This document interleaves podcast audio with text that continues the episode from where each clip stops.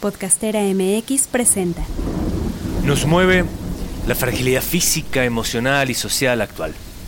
El descenso progresivo de la esperanza de vida por nuestras formas de vivir y nuestra urgente necesidad de cuidar la vida para no continuar en el proceso de exterminio y deterioro del planeta. Soy el doctor Gabriel Bertona. Somos Medicina, te estoy presentando al podcast de Sanantes. Escúchalo dentro de la comunidad de Podcastera MX. No hay otra forma de sanar de raíz que no sea juntos. Podcastera MX presenta. Yo soy psicoanalista, soy Diana. Tengo una formación increíble en esto y me empecé a dar cuenta de dónde estaba yo. Es fue así como un despertar al psicoanálisis profundo en el aquí y en el ahora, no en el allá y en el entonces. Soy Angélica Íñiguez. Estás escuchando Corpus Sapiens, el podcast que va del cuerpo a la danza. Una producción original de Podcastera MX. Hola, bienvenidas y bienvenidos a Corpus Sapiens. En este episodio voy a platicar con Patricia Torres, la abuela, una querida amiga, una persona que admiro muchísimo. La conocí en Manzanillo, en el Círculo de Mujeres, y me siento muy dichosa de tenerla aquí ahora frente a mí. Antes de darle la bienvenida, les voy a contar que la doctora Patricia Elizabeth Torres Villanueva ha dedicado su vida a promover la difusión de valores autóctonos a través del estudio y práctica de la sabiduría ancestral, tanto a nivel nacional como internacional. Es psicóloga, lingüista, domina siete idiomas y es antropóloga. Nacida en Ostotipaquillo, Jalisco, actualmente es residente en la ciudad de Manzanillo, donde dirige el centro ceremonial Hueytlatoli. Ha viajado por todo el mundo siendo conferencista invitada por diferentes museos etnográficos como Viena, Berlín, Varsovia, Budapest, Praga, Francia e Italia sobre el tema Voz propia de los códices mexicanos. Trabajo de investigación en la Biblioteca Vaticana sobre el Códice Borgia. Premio Jalisco en la Cultura en 2009. Se dedica a dar cursos, conferencias y seminarios para revalorizar el proyecto de vida de las mujeres. Ha obtenido premios internacionales, medallas de oro, plata y bronce, promoviendo la cultura mexica desde su concepción original, la tradición oral y la danza. Obtuvo la certificación de la UNESCO para el uso terapéutico y pedagógico de ritmos prehispánicos que beneficia a personas de la tercera edad, ayuda en la prevención de adicciones, a niños con discapacidades y a mujeres de cualquier edad para lograr una mejor autoestima, salud física, mental y emocional. Tiene un currículum muy largo, pero hasta aquí lo voy a dejar porque ella nos va a contar más. Pati, abuela, bienvenida a Corpus Sapiens. Muchas gracias por estar aquí. Ay, muchísimas gracias a ti, Angélica. Gracias por darme la oportunidad de que mi voz sea escuchada en México, en todos los países de habla castellana. Yo desde hace, desde 1980, me he dedicado a la investigación de los efectos terapéuticos de la danza. El Consejo Internacional de la Danza de la UNESCO organizó el primer simposio de danza y medicina a través del Instituto Nacional de Bellas Artes.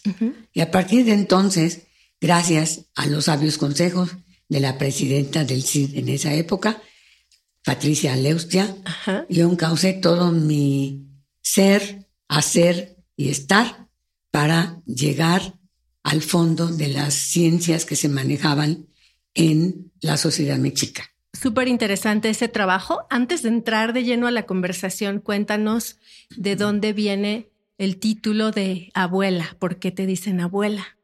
Bueno, en la tradición mexica, cuando tú cumples 52 años, renaces. Ya fuiste Zipacli, o sea, feto, ya fuiste jaguar, juventud, ya fuiste mazatl, la madurez, y ya fuiste flor, o sea, el florecimiento. A los 52 años ya eres una persona que empieza a ser como el acatl, como el carrizo. Eres recta, puedes inclinarte hacia un lado, hacia el otro, pero no quebrarte.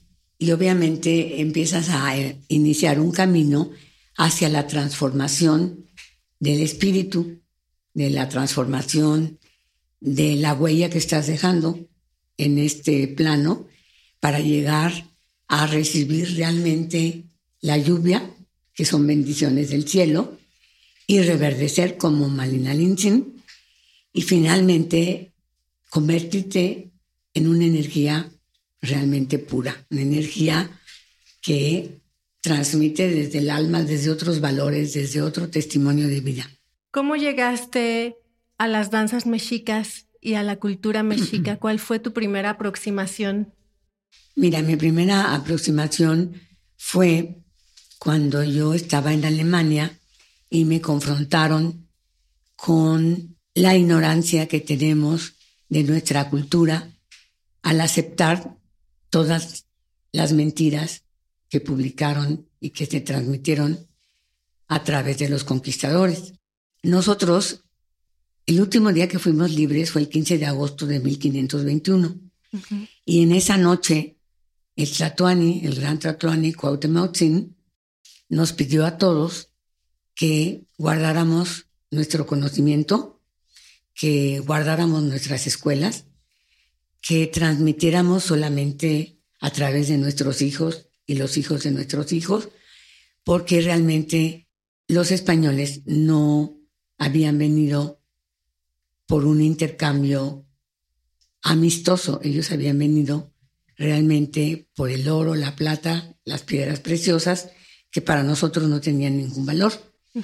Entonces, durante 500 años se guardó silencio y ahora a partir del 2021 hemos empezado a hablar desde que el águila nunca tuvo una serpiente en el pico, que el famoso símbolo nacional no es el de la fundación de la Gran Tenochtitlan, porque en ese símbolo que está en el Museo de Antropología y que yo no descansaré hasta que los dos estén afuera del Museo de Antropología, el de 1810, que es un símbolo etrusco con el águila, que no es la nuestra, y una serpiente. Wow. Y el nuestro, que es el de la fundación de la Gran Tenochtitlan, está adentro del museo y es un águila, un águila real de las mexicas con el símbolo de la tlachinoli, del esfuerzo, de la fuerza de voluntad, del sudor de tu frente que se requiere para llevar a cabo todas tus metas, todos tus planes.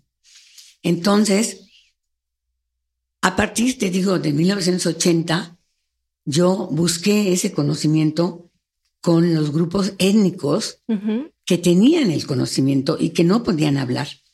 Entonces, uno de estos grupos, ahí en la Sierra de Guerrero, cuando yo fui preguntando por el significado de Tezcatlipoca, porque a mí me decían que yo era una Tezcatlipoca.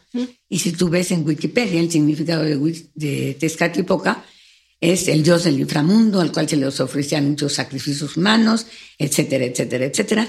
Entonces, cuando a mí me decían que yo era una Tezcatlipoca, yo decía, pero ¿cómo? O sea, ¿me ven satánica o, o qué pasa, no? Entonces fue que yo empecé a buscar este conocimiento y ellos no querían ya ningún Castaneda ni ningún Cruz o cómo se llama, escribió el de los cuatro acuerdos, no me acuerdo, pero ese, y muchos otros que han desvirtuado la cultura ¿Mm? dando una partecita de lo que han aprendido a través de los ancianos. Entonces ellos ya no querían ningún antropólogo, enólogo, arqueólogo, nada que viniera a querer tener información de ellos para lucrar ellos mismos y ni siquiera dar un reconocimiento a, a nuestra cultura. Entonces, eh, la persona que me acompañaba y que me llevó hasta esta comunidad. Miguel Ruiz, perdón. Sí, de los cuatro Miguel Ruiz, el de los cuatro acuerdos, el otro Castaneda y muchos otros que han escrito, ¿no? Entonces, la persona que me acompañaba les dijo, pero ella danza, ella quiere aprender a través de la danza. Entonces yo vi el cambio de actitud de los abuelos, la expresión en su cara y de ser hostiles se volvieron amables y como que me acogieron y como que dijeron, ah, a través de la danza, sí, muy bien. Entonces el chico que, que, fue el que me llevó hasta allá me dijo, ok, mañana cuando escuches el caracol, búscanos y te vamos a empezar a enseñar. Mm. Entonces yo al día siguiente fui a buscarlos y estaban todos esperando la salida del sol, es un espectáculo maravilloso que yo aconsejo a todos que lo vivan, porque esa energía de transformarte de la oscuridad a la luz es algo maravilloso que en nuestra sociedad se ha olvidado. Entonces, observar la salida del sol es increíble. Entonces, yo he estado en muchos centros ceremoniales y yo no me explicaba por qué los atlantes de Tula estaban en esa posición. Y cuando estuve observando el nacimiento del sol, entendí. Ellos estaban posicionados como saliendo de la oscuridad hacia la luz. Entonces entendí perfectamente bien esta parte. Y cuando yo llegué a donde ellos estaban, a la hora que sale el sol, todos empiezan a tocar el huehuetl, empiezan los ayacasles y empieza la danza. Entonces, pues yo me quedé maravillada viéndolos danzar, me encantó, pero nunca entendí el lenguaje de la danza. Nunca entendí, porque obviamente es mi cultura, pero yo nunca había estado tan cerca del origen, nunca había estado tan cerca de alguien que viviera y que llevara a cabo las enseñanzas de nuestros ancestros desde esperar la salida del sol. Y después me dijeron, en la tarde cuando vuelvas a oír el caracol nos buscas. Entonces, a la salida del sol y a la puesta del sol, era cuando me daban la clase. Que yo después de cinco o seis días le dije al chico, le dije, oye, pero los abuelos dijeron que me enseñaras a través de la danza y no me has enseñado nada. Y me dice, ¿cómo que no nos enseñas? Pero si te estamos haciendo todas las danzas de Tezcatlipoca, que es lo que tú quieres. Le dije, pero me dice, es que tienes que aprender a conocerte a ti misma. La danza es la vida y cada paso de la danza tiene un significado muy profundo. Entonces, aprende a concentrarte, aprende a observar, aprende a poner atención, aprende a estar en el aquí y en el ahora, en el eterno presente, porque la danza es el eterno presente. Entonces yo me quedé así como... Y efectivamente, al atardecer, cuando volvieron a danzar, empecé a darme cuenta que no estaba poniendo atención, que yo estaba esperando, como en la sociedad contemporánea, que el profesor me dijera, saca tu cuaderno, escribe y te voy a decir, la, la, la. no, ellos estaban enseñándome con cada paso lo que es reconocerte a ti misma.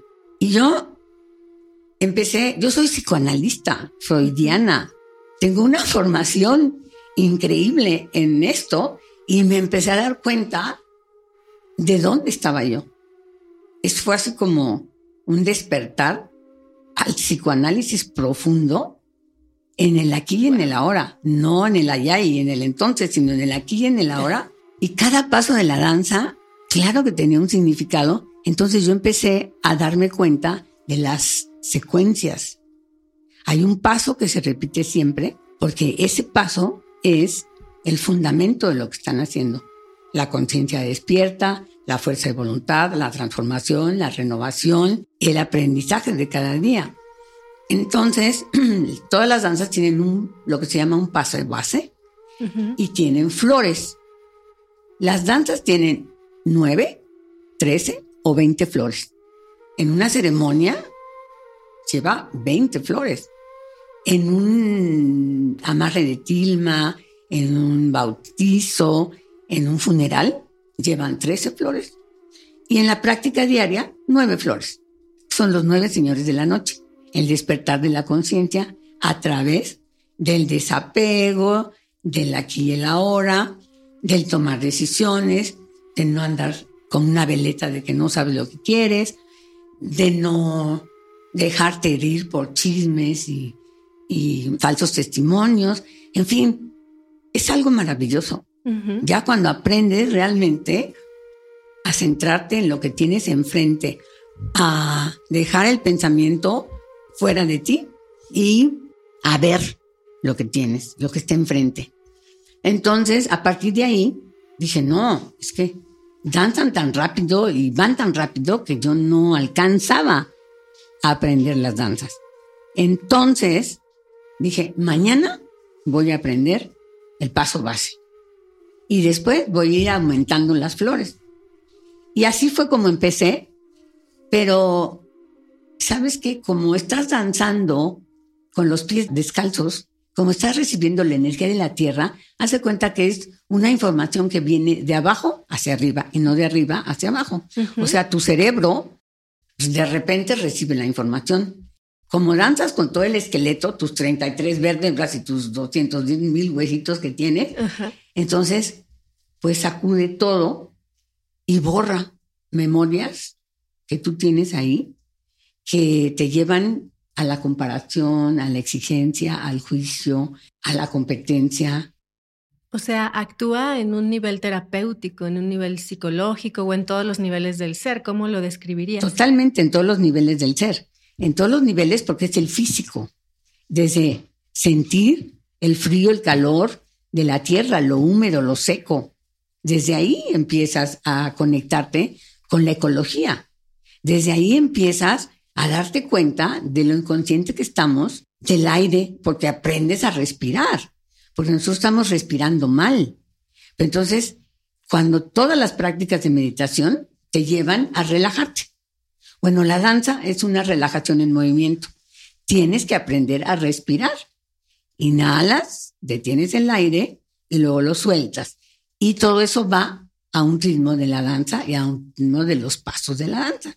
Entonces, después de esto, de que tú empiezas a relajarte, entonces empiezan a surgir todas estas exigencias que hemos tenido desde niños, ¿sí? De apúrate, tienes que ser el mejor, ¿cómo es posible que los demás puedan y tú no? O sea, una serie de, pues, de condicionamientos que tenemos desde niños que lo vas barriendo.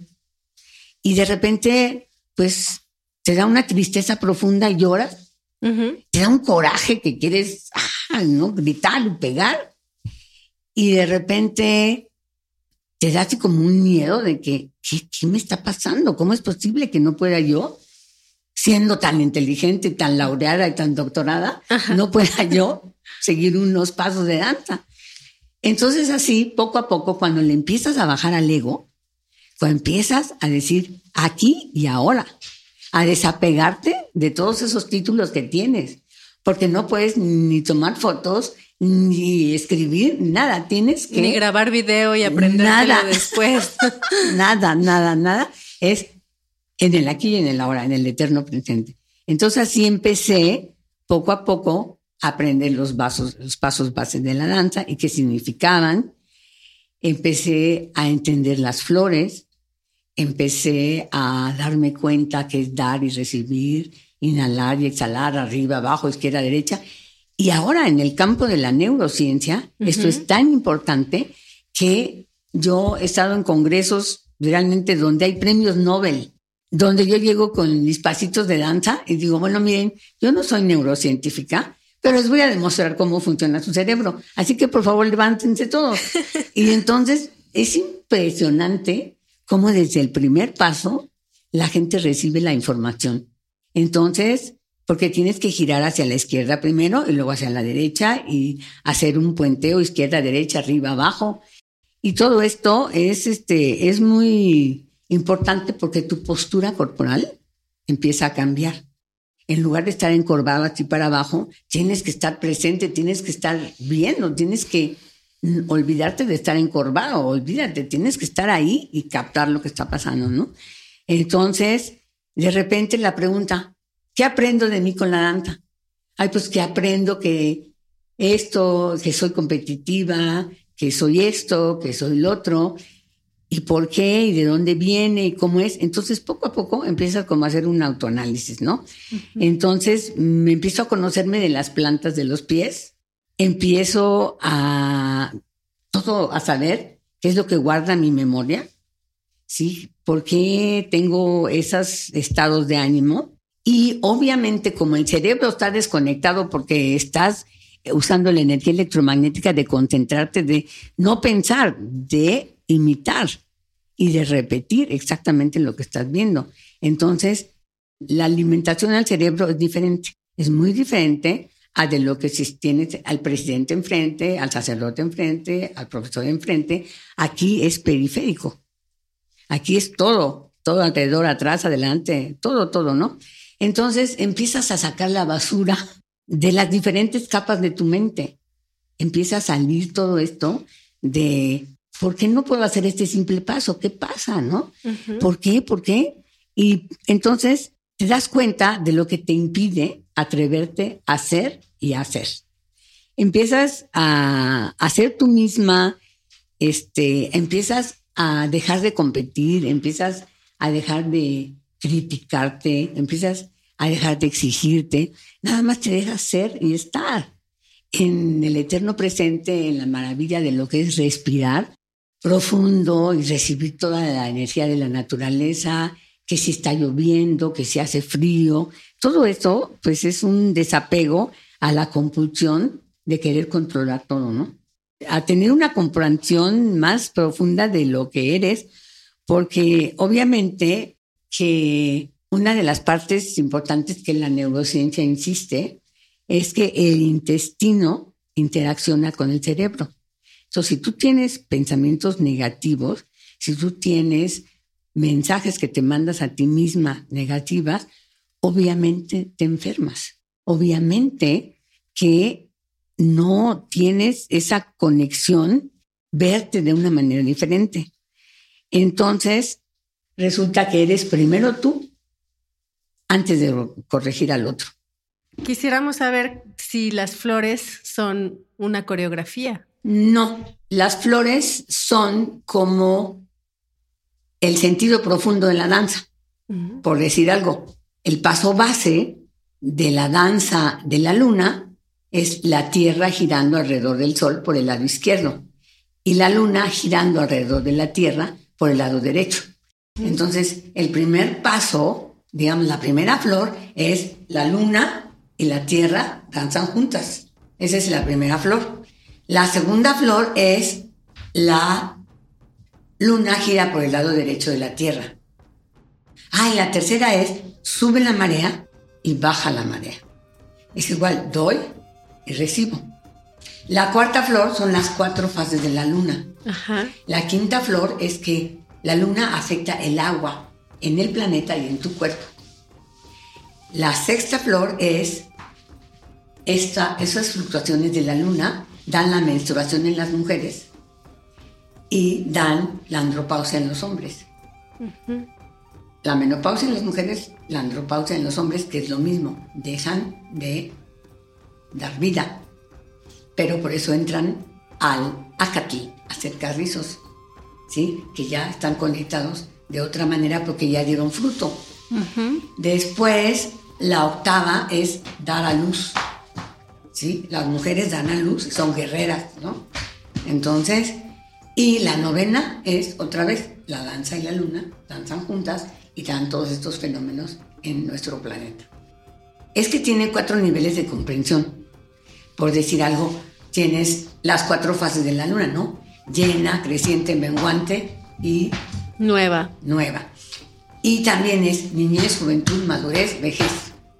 Y también son los cuatro elementos, aire, fuego, tierra, tal. ¿Sí? O sea, tiene varios niveles de comprensión, los mismos pasos de la danza, dependiendo en el sentido que tú estés danzando. ¿Cuál es tu intención al ofrecer la danza de la luna? ¿Sí? Es como toda una filosofía que abarca la danza y sus diferentes comprensiones a diferentes niveles. No sé si quedó. Sí, sí, sí, sí. Y... Para hombres y mujeres. Claro, porque tú eres 70% de agua, yo soy 70% de agua, o sea, los hombres y las mujeres son iguales. Yo no sé por qué ahora han inventado eso que la danza en la luna solo para mujeres. No, en los hombres qué, los hombres también tienen 70% de agua, a ellos también les afecta la luna. Pero como, los, como en nuestra sociedad contemporánea la división de géneros está muy marcada, eso no existía en nuestra sociedad. En la danza, hombres y mujeres danzan juntos, niños, desde los abuelos, bisabuelos, tatarabuelos, padres, hijos, nietos, danzan juntos. ¿sí? Entonces no hay esa diferenciación de género. Todos somos iguales. De género, de edad y de un montón de cosas. Todos sin respirar. ¿Cuánto tiempo vivimos sin respirar? No, hombre, ni cinco minutos. Si no respiras, te mueres. O sea, en eso todos somos iguales. Todos somos 70% de agua, negros, blancos, amarillos, rojos. ¿Sí? Entonces, esas diferencias de nuestra sociedad contemporánea son una tontería, porque somos iguales, somos creadores de la vida. El hombre da el soplo de vida, la mujer engendra. Entonces, tienen el mismo valor. No es que uno sea más valioso que otro. No, los dos son iguales. Y ahí, me gustaría regresar en algún punto cuando hablemos de Malina Linsin, de Malina Linsin. Pero antes de eso quería preguntarte cuál fue tu primer acercamiento a la danza. Cuando tú llegaste a conocer estas danzas mexicas, dices que ya, ya pues esperabas tener un maestro. ¿Cuál había sido tu primer acercamiento con la danza? Bueno, con la danza como tal, desde niña siempre la había visto afuera de las iglesias. Nosotros íbamos mucho con mis padres a la Virgen de Guadalupe el día 12 y ahí estaban los danzantes. En todos los teatros de las iglesias hay danzas. ¿Por qué? Porque las danzas fueron secuestradas por la iglesia. Entonces, por eso los danzantes religiosos, los danzantes concheros, han perdido el valor intrínseco de cada paso de la danza.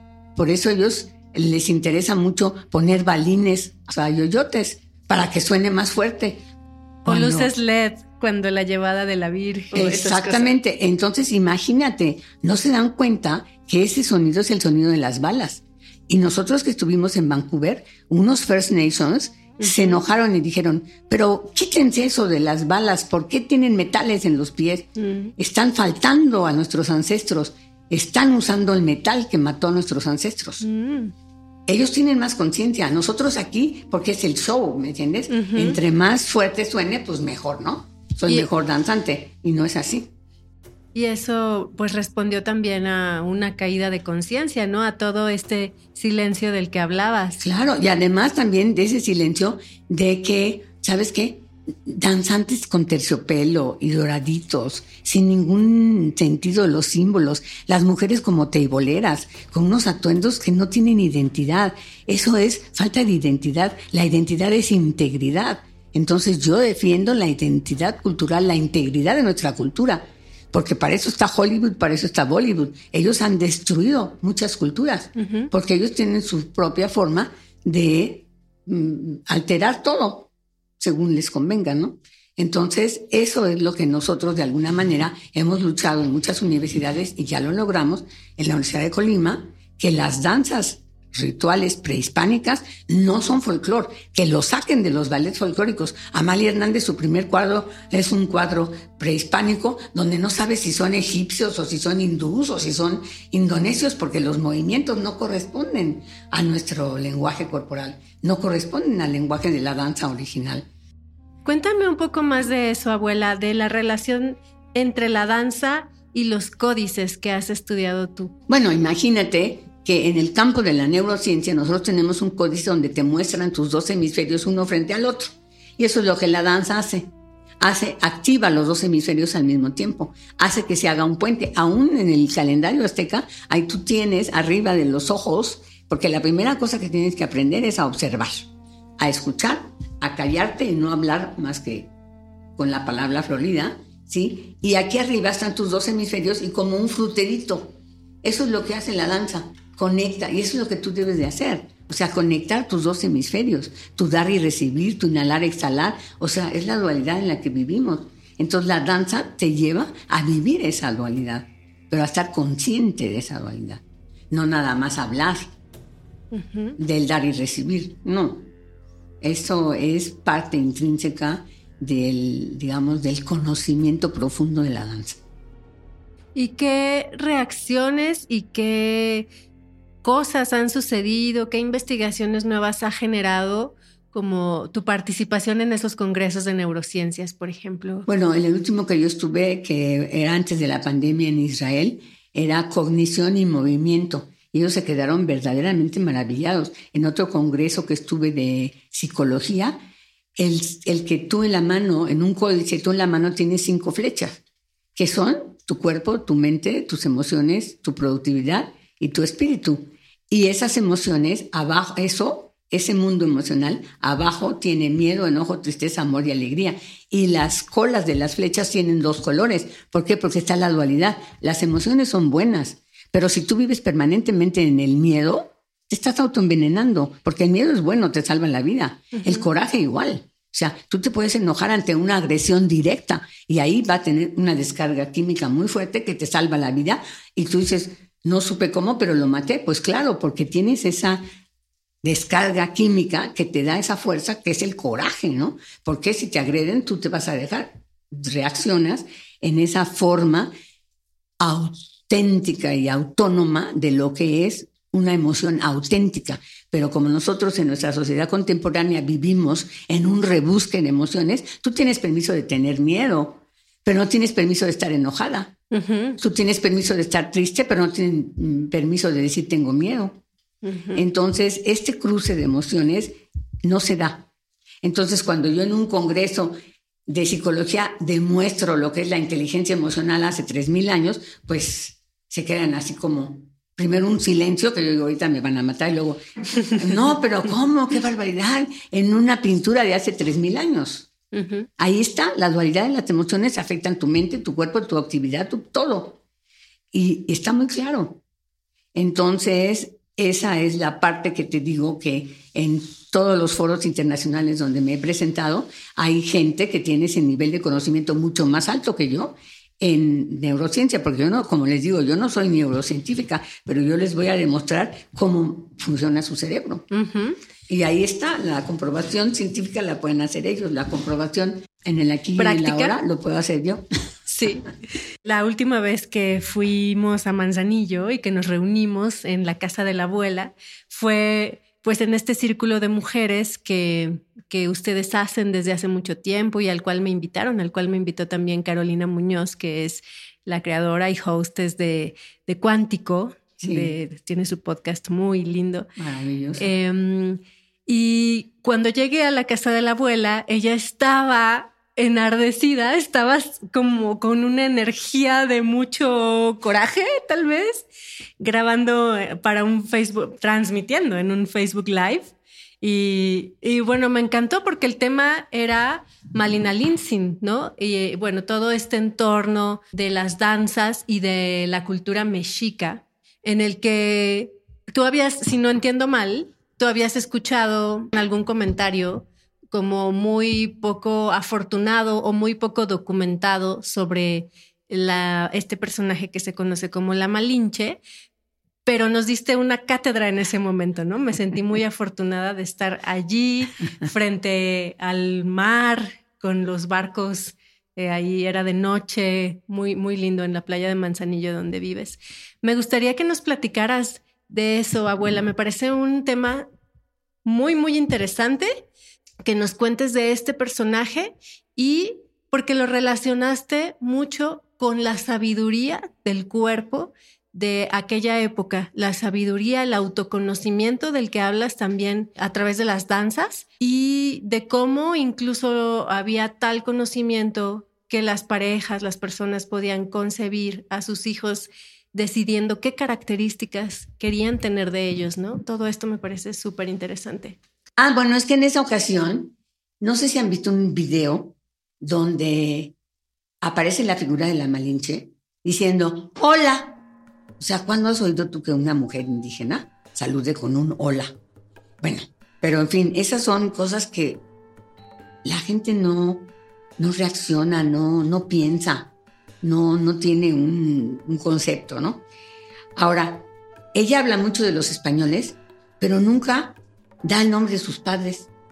Tú que has estudiado náhuatl, sabes que al presentarte tienes que decir, el nombre que me dieron mis padres fue tal y mi padre es este y mi madre es esta y nació en tal lugar y yo vengo de tal pueblo. Das todo un, este, das tu genealogía. Y aquí ella dice, nací en el seno de una familia de alta sociedad mexica. Ay, por favor, o sea, ¿cómo es posible? Ni había alta realeza, ni existía esa diferencia de clases. Ese concepto no existía. Exactamente, el calpuli, o sea, el sistema comunitario era maravilloso. ¿Por qué? Porque era en beneficio de todos. Entonces tú aportabas lo que tú tenías para el bien de todos. Y eso es donde yo te comentaba que los padres, cuando, ah, bueno, primero antes de casarse, ellos llevaban su acta de nacimiento donde aparece la energía que inhalaron, la hora en que nacieron y que te da ciertas características.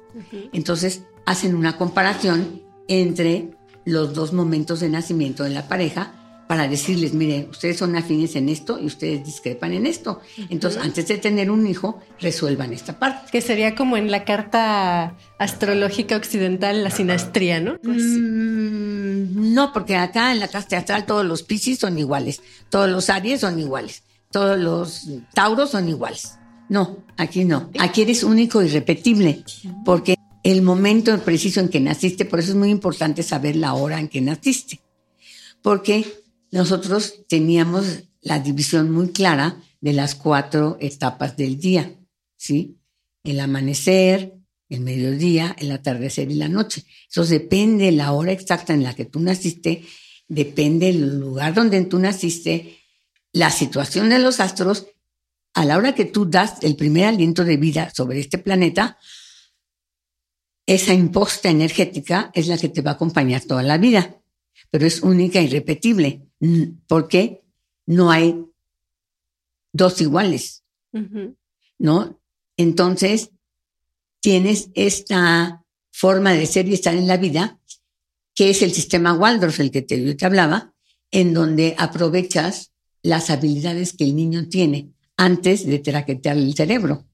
Tú aprovechas si el niño tiene habilidad para la jardinería, si el niño tiene habilidad para la siembra, si el niño se interesa por la carpintería, si el niño se interesa por la música, por la pintura, por la danza, entonces se le encausa a empoderarse de sí mismo a través de lo que a él le gusta, de lo que la habilidad con la cual nació. Y posteriormente ya puede aprender todas las ciencias que él quiera, pero primero desarrollar las habilidades que por naturaleza él recibió.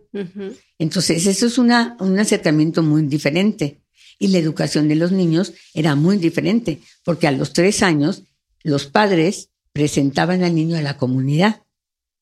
Y al terminar de presentarlos con toda la comunidad, decirle, mira, Angélica te puede enseñar esto, Salvador te puede enseñar esto, la doctora te puede enseñar esto, el ingeniero esto, el arquitecto esto, los tamemes esto, los padres salían del círculo y dejaban al niño en medio del círculo para que el niño se acercara hacia quien naturalmente le hubiera llamado la atención.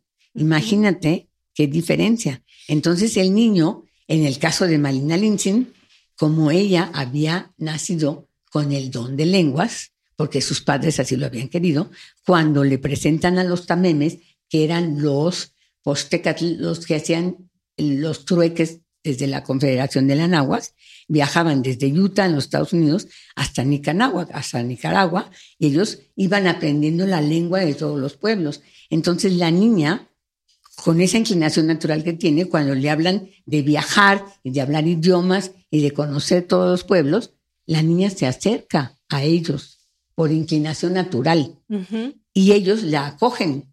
Ellos tienen como la obligación de acoger a los niños y de darles una educación. El niño puede estarse con sus nuevos maestros, puede ir con sus papás, tiene una libertad. No hay ese apego de que este es mi hijo y aquí se queda. No. La niña podía ir y quedarse en casa de los tamemes, aprender con ellos, y cuando ellos iban a viajar, la niña se iba con ellos. Ese fue el caso de la Malina Linsin. La Malina Linsin viajó desde los 3, 4 años hasta los 16 años cuando conoció a Cortés. Ella había viajado por toda la Confederación de la Náhuatl y hablaba muchos idiomas. Y la conocían en todas partes. ¿Por qué? Porque es una niña que está siendo educada para hablar idiomas. Entonces, cuando a los 16 años se encuentra con Cortés y cuando el intérprete que Cortés llevaba, era un español que había naufragado, que se había integrado a la sociedad maya, él aprendió maya, pero no sabía ninguna otra lengua.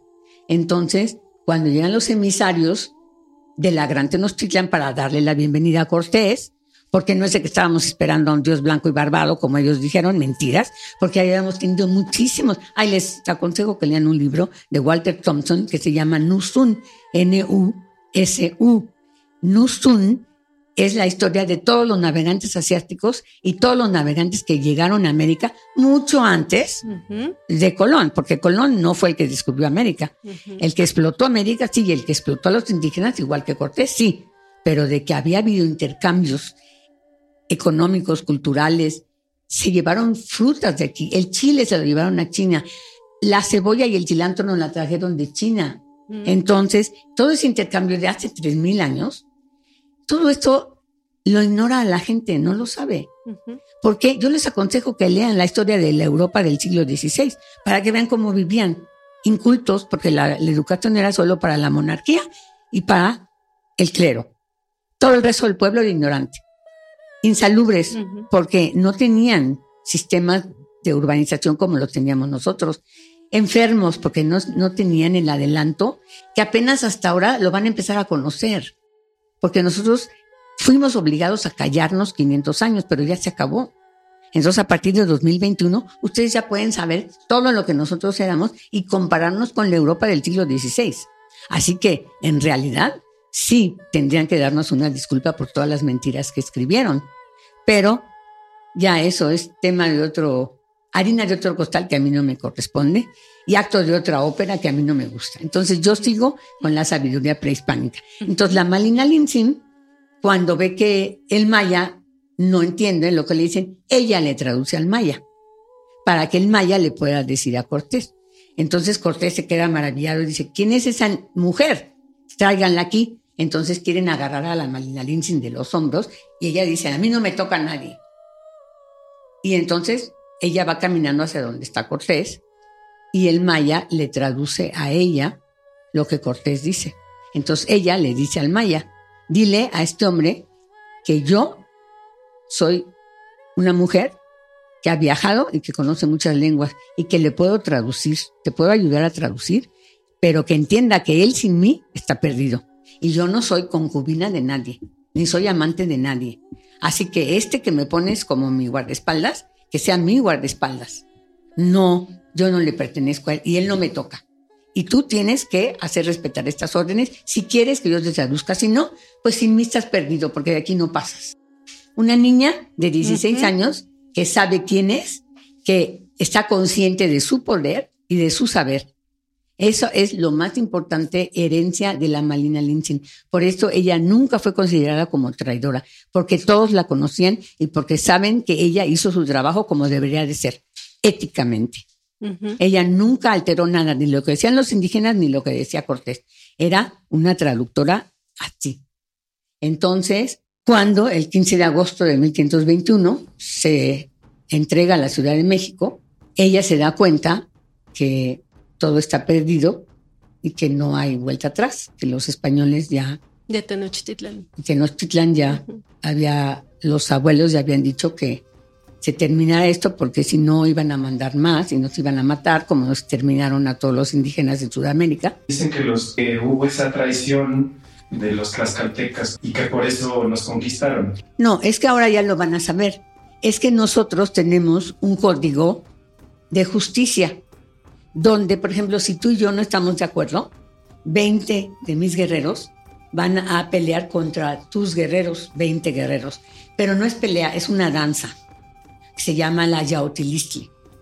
La mitotilistli es el primer grado de la danza, pero la yautilistli ya son artes marciales y es la misma danza, pero ya con un desarrollo corporal, mental, emocional muy avanzado.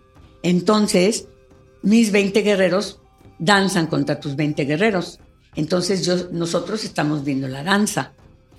Y cuando tus guerreros tienen 11 de mis guerreros agarrados por el pelo, porque nosotros teníamos el pelo largo, porque el pelo largo para nosotros era símbolo de libertad. Y ellos vinieron y nos cortaron el pelo, porque esto era la sumisión. Entonces no podíamos traer el pelo largo. Entonces, cuando tú tenías a 11 de mis guerreros tomados por el pelo, se terminaba la danza. Y toda mi gente se ponía atrás de ti, porque tú habías ganado, tus ideas eran mejores que las mías, porque habías logrado tener a 11 de mis mejores guerreros por el pelo. Entonces, todos pasábamos atrás de ti y se hacía lo que tú decías. Y era que, mm, como nosotros teníamos conflictos como mexicanos antiguos, ellos se aprovecharon y entonces es así como nos vinieron a salvar, nosotros teníamos conflictos entre nosotros y por eso se dio la conquista. Es que todo eso es falso. Ahora 500 años después, ya van a saber cómo era la situación. ¿sí? Mentiras, todo lo que ellos escribieron de sus sistemas feudales, de los tributos y que éramos enemigos, falso, falso y falso de toda falsedad. Nosotros vivíamos en armonía con la naturaleza. Si tú vives en la armonía con la naturaleza, reconoces que la naturaleza es superior a ti.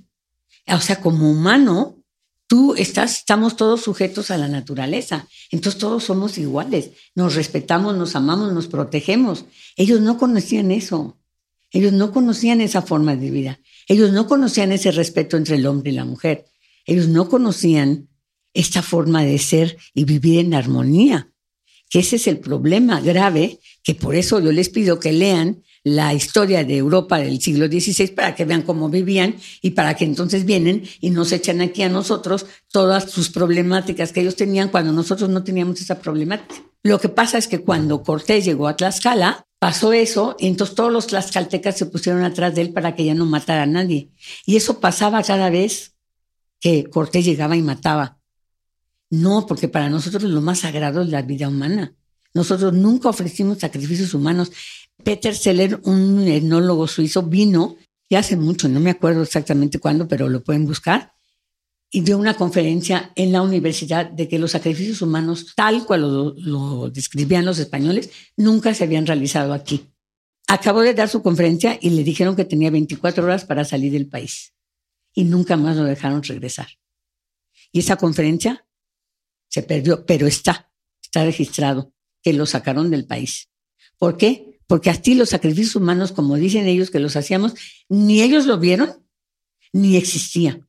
Los sacrificios más graves eran las mujeres que fueron regaladas como, bueno, primero las bautizaban y ya después se las podían chingar. Por eso nos dicen los hijos de la chingada, porque violaron a todas estas mujeres y estas mujeres cuando sabían que estaban embarazadas, se suicidaban y se suicidaban en el lado poniente de las pirámides. Por eso el lado poniente de las pirámides se llama el Cihuatlampa, el lugar de las mujeres. Ellas preferían sacrificar su vida que engendrar un hijo víctima de una agresión, de una violación y de una inconsciencia y de falta de respeto hacia el, el origen de la vida.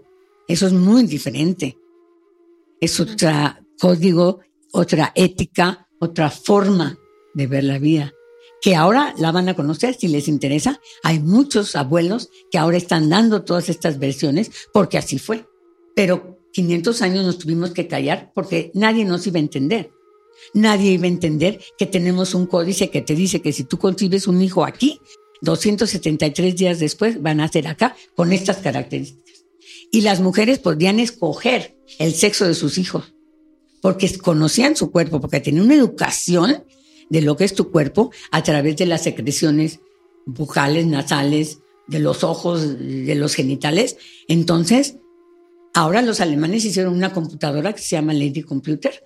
Entonces, esta Lady Computer está basada en estos conocimientos, donde tú te pones en la mañana un chip y ese chip le dice, de tales a tales horas produces progesterona, de tales a tales horas produces testosterona, ta, ta, ta, ta, y entonces tú ya escoges si quieres tener un hijo, pues puedes tener relaciones entre estas horas porque ahí vas a concebir un hijo. Imagínate que esto ya lo sabíamos nosotros y está en un códice. Y que lo sabía todo el mundo. Era una parte de la educación. Desde niños, desde niños aprendían. Y por eso, cuando tú cumplías 13 años eras jaguar. ¿Quién detiene a un jaguar? ¿Quién detiene el ímpetu de la juventud? Nadie. Pero tener un hijo fuera de matrimonio era muy castigado. Entonces no existía tal cosa. No existía de que 50% de las madres solteras en los hospitales tienen menos de 13 años, 14 años. ¿Qué es eso? Es una falta de conciencia, violadas por los mismos padres, hermanos, tíos. O sea, no, eso no existía en nuestra sociedad prehispánica. Había una educación, un respeto hacia la vida, hacia la mujer, hacia el hombre. Entonces, todas estas mentiras, pues ya lo van a poder comprobar que no es cierto. Y de ahí podemos continuar con la historia de Malina Linsin. Claro, porque la Malina Linsin era un testimonio vivo de esta educación. Ella fue íntegra con Cortés, íntegra con su pueblo. Entonces, cuando después de 1521, ella decidió en 1522 tener un hijo con Cortés. Eso es la verdadera mestizaje. Mestizaje. Ella escogió el día y la hora para tener un hijo con Cortés.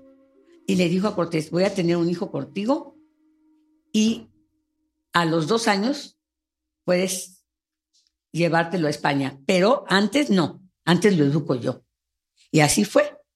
Después Cortés se lleva al, hijo, a Martín, a España y ella, en 1525, creo, decide tener un hijo con uno de los capitanes que ella escogió también para tener una hija. Entonces tiene una hija. Desgraciadamente muere a causa de la viruela.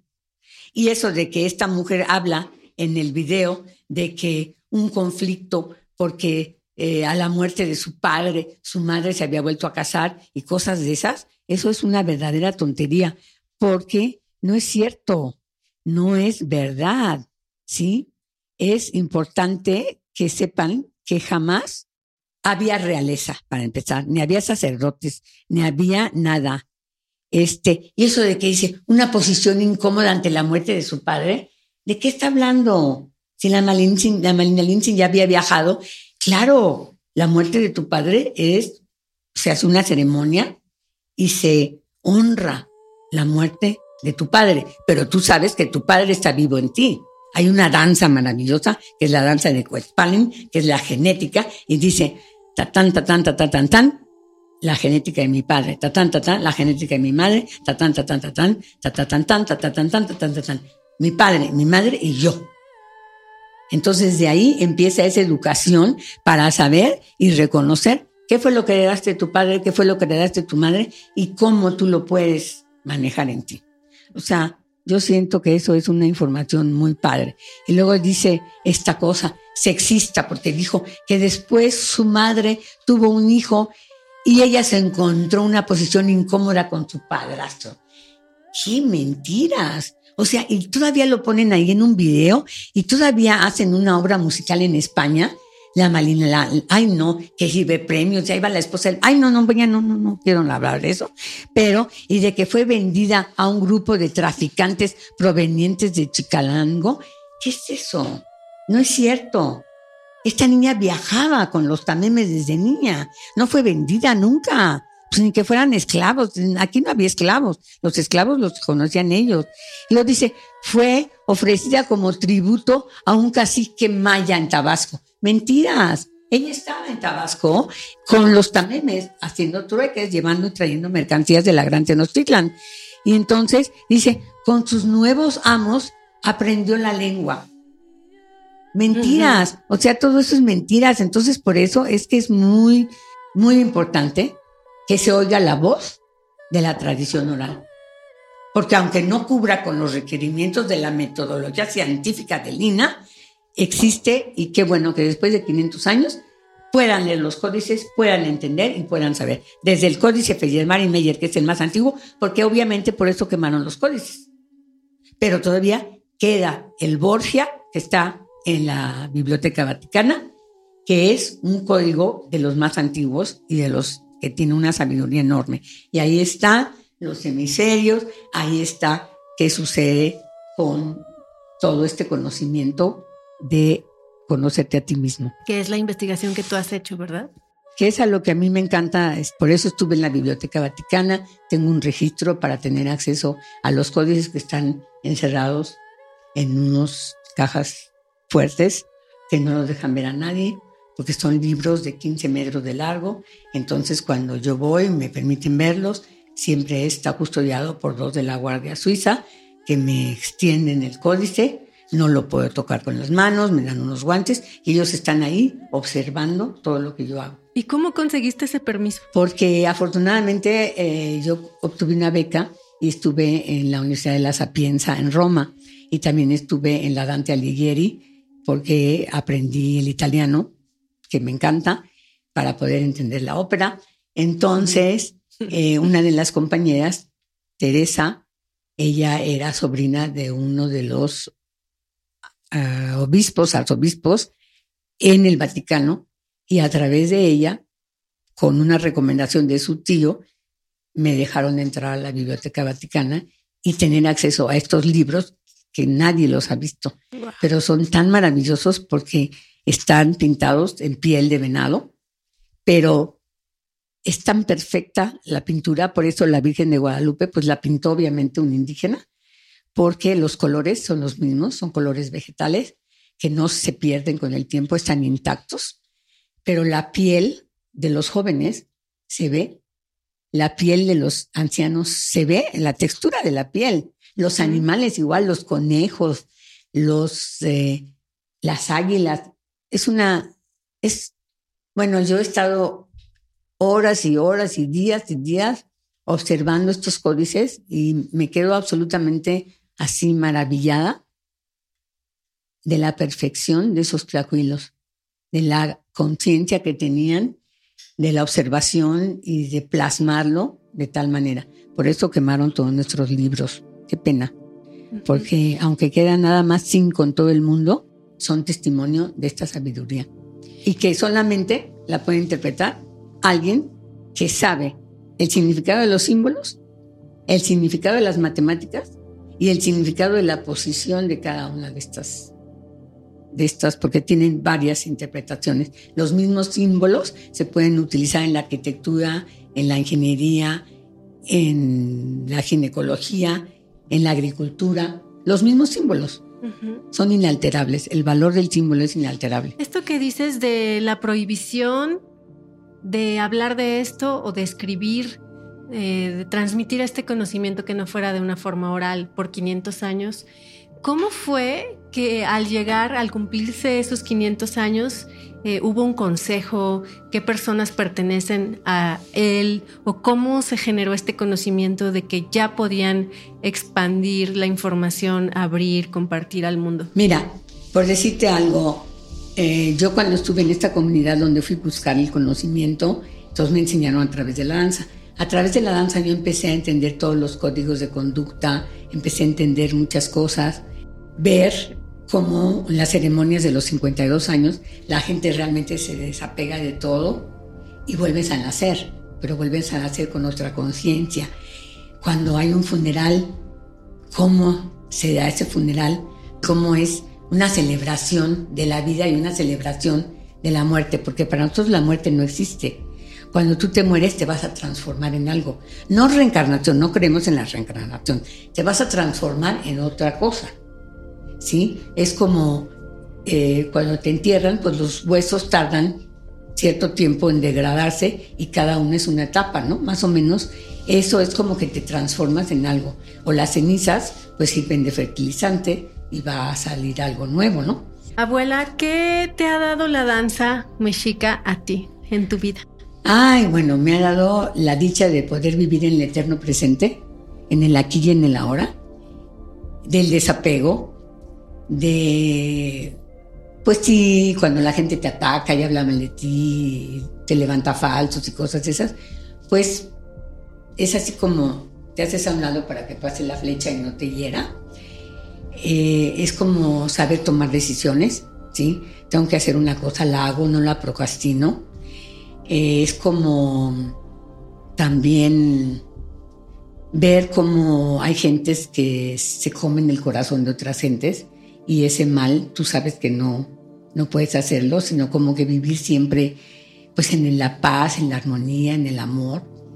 Eso es como maravilloso y como yo danzo todos los días a la salida del sol y a la puesta del sol, pues un agradecimiento perpetuo a la vida, a, estar sana, a que mis huesos no envejezcan tan rápidamente, a que pues mi corazón viva siempre en agradecimiento, en, poder eh, estar consciente de las huellas que dejo mi paso por la vida, en haber podido transmitir el conocimiento tal como me lo enseñaron los abuelos en todo el mundo, en China, en Indonesia, en Tailandia, en Europa, en Sudamérica, en Estados Unidos, y ver la admiración que causa todo este conocimiento ancestral y que está documentado en los códices. O sea, yo no puedo escribir nada. Me dicen, ¿por qué no has escrito? Pues porque ya está todo escrito, porque yo tengo el códice, yo te lo enseño, te digo lo que significa y tú tienes que seguirlo. Entonces, pues creo que eso es lo que me ha dejado la danza. ¿Y has encontrado similitudes de las danzas mexicas entonces con otras danzas en el mundo que también has aprendido? Ay, sí, en Japón hay una danza en la mariposa, es una danza bellísima de una de las etnias más antiguas de Japón que está en Hokkaido. Ellos tienen dos danzas similares con nosotros, muy parecidas. Una es la danza de las garzas de Quecholi, que es muy importante para nosotros, inclusive una veintena está dedicada a las aves migratorias y la de la mariposa, que es cómo tú te transformas y cómo hay que seguir aleteando hasta el último instante de tu vida. La diferencia entre las danzas de ellos y las de nosotros es que ellos acarician el viento y nosotros somos el viento. Entonces, esa es una de las cosas que, por ejemplo, el Dalai Lama reconoció cuando vino aquí y que hubo una ceremonia ecuménica en la catedral donde se presentaron todas las danzas, todas las religiones y los que abrieron esa ceremonia fue la danza mexica. Y tú estuviste ahí, por supuesto. Sí, claro.